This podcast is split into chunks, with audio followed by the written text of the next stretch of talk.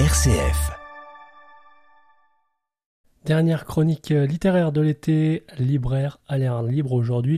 Et pour cette dernière, nous sommes à Privas, à la librairie La Fontaine, place de l'Hôtel de Ville. Pour parler euh, littérature, eh bien, euh, voici euh, Vincent Gloclerc qui est avec moi, gérant de la librairie La Fontaine. Bonjour. Bonjour. Alors, il y a un livre qui a particulièrement retenu votre attention cet été. Ce livre, c'est Pleine Terre de Corinne Royer aux éditions Actes Sud. Est-ce que vous pouvez nous faire un petit euh, résumé pour commencer?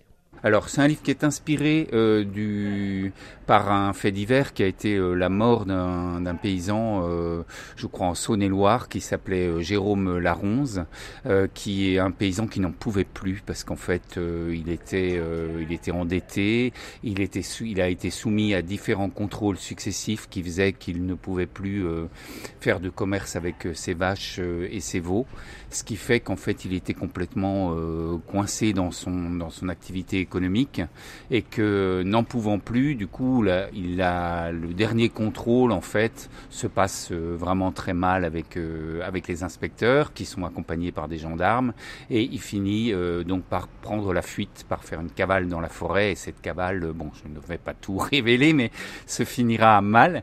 Alors, elle s'empare de ce personnage en fait qu'elle va transformer en Jacques Bonhomme. En fait, c'est un homme qui aime la terre. Hein, ce, ce, que ce livre va montrer, c'est la, la puissance de cet amour euh, d'un homme pour sa terre, pour ses bêtes, et, euh, et surtout aussi pour le, le, travail bien fait. Pour, hein, et il voudrait bien pouvoir, lui, en, il aurait bien voulu pouvoir en, en vivre, euh, voilà, simplement euh, perpétuer cette activité-là. En fait. Donc une histoire voilà. un peu rude, mais qui se lit facilement?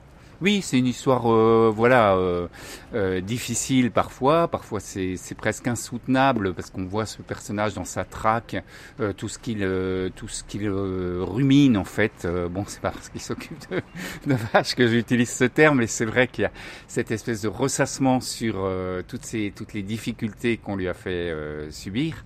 Et ce qui fait d'ailleurs que ça favorise aussi ce message-là. C'est avère qu'une fois qu'on a lu ça, effectivement, on continue à être habité par euh, les questions que pose ce livre. Euh, ce, livre est aidé alors par euh, l'écriture hein, de Corinne Royer, qui est une écriture magnifique, une écriture qui est beaucoup inspirée, je dirais, peut-être par par Giono par exemple, hein, par Genevois, par des écrivains comme ça qui ont écrit beaucoup aussi autour de, de la nature. Alors Giono, c'est évident parce qu'en plus il traîne un bouquin dans Jacques Bonhomme, il se promène avec un bouquin de Giono, enfin qu'une de ses sœurs va lui rendre. Mais c'est euh, voilà, c'est une très belle approche aussi par la littérature de ce que c'est que la nature, de des paysages, euh, de cet amour euh, du sol et de la et des, et des bêtes, hein, qu'elle sait très bien mettre en scène dans son dans son roman.